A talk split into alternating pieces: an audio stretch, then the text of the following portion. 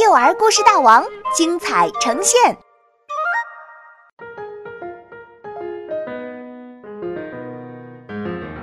山谷中的怪兽，作者王云。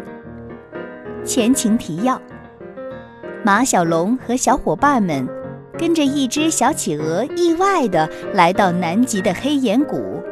他们不小心拔出了陷在地里的一块小石头。几乎就在同时，一块巨大的冰石从湖水里慢慢升了起来。黑乎乎的湖底可真是太无聊了。一个声音从一大堆冰石中间发出来：“你是谁？”马小龙问：“你是暗夜兽吗？”“暗夜兽，那是我兄弟。”这团白乎乎的光，在冰石中来回移动着。我是白日兽。哼，不管你是谁，先吃我一记龙马拳！马小龙一脚踢到冰石上，却被重重的弹了回来，连兜里的月光冰丝也掉到了地上。还是省点力气吧，小家伙。白日兽说：“用不了多久，你们就会变成肉干了。”岩石被冰石中散发出的光和热炙烤着，开始发烫。更糟糕的是，冰石的一角已经开始融化。要不了多久，这块困住白日兽的冰石就会融化成一滩水。这要多谢你们，解除了我的封印。白日兽大笑起来，再也没有什么东西能困住我了！哈哈哈！什么封印？小企鹅问。就是你手中的这块石头呀。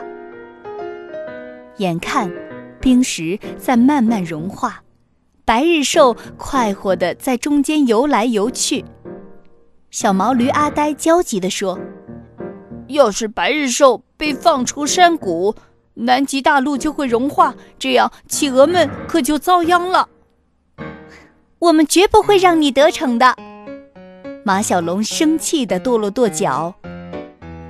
咦，地面怎么是凉凉的？原来。在月光冰丝掉落的地方，那片岩石渐渐退却了热气，变得凉凉的。有办法了！马小龙拾起月光冰丝，对准冰石狠狠地抽打起来。果然，月光冰丝打到的地方，冰石马上又恢复了冰冻的状态。嗷！白日兽。发出一声咆哮，拼命扭动身体，释放出了更多的光和热。小黑妞一把夺过马小龙手里的月光冰丝，然后蹲在地上摆弄起来。没有了月光冰丝，冰石融化的速度更快了。眼看白日兽就要出来了，小黑妞，你在干什么？马小龙焦急地喊道：“快！”把这个放到冰石上去。小黑妞将月光冰丝打成了一个中国结。啪！马小龙把中国结贴到冰石上的那一刻，奇迹出现了，融化的冰石重新开始结冰。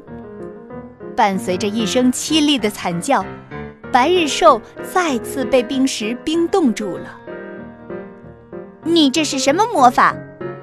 马小龙佩服地看着小黑妞，小黑妞指了指小企鹅手中石头上的图案：“我可没有魔法，只不过重新恢复了封印而已。”小黑妞将小石头放回湖边，冰石又重新沉到了湖底，黑岩谷恢复了往日的宁静。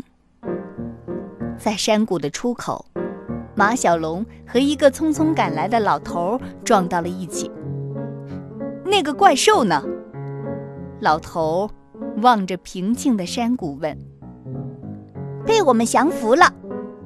小黑妞说：“后生可畏呀。”老头说：“我是一个伏魔人，白日兽以日光为能量，它走到哪里，哪里就会发生旱灾。刚才我看见山谷里出现了一道白光，怕白日兽又出来吸食日光，就匆匆赶来了。”老头从身上解下一个小瓶子，递给马小龙。这是我在黑岩谷收集的日光，你带着，也许以后会派上用场。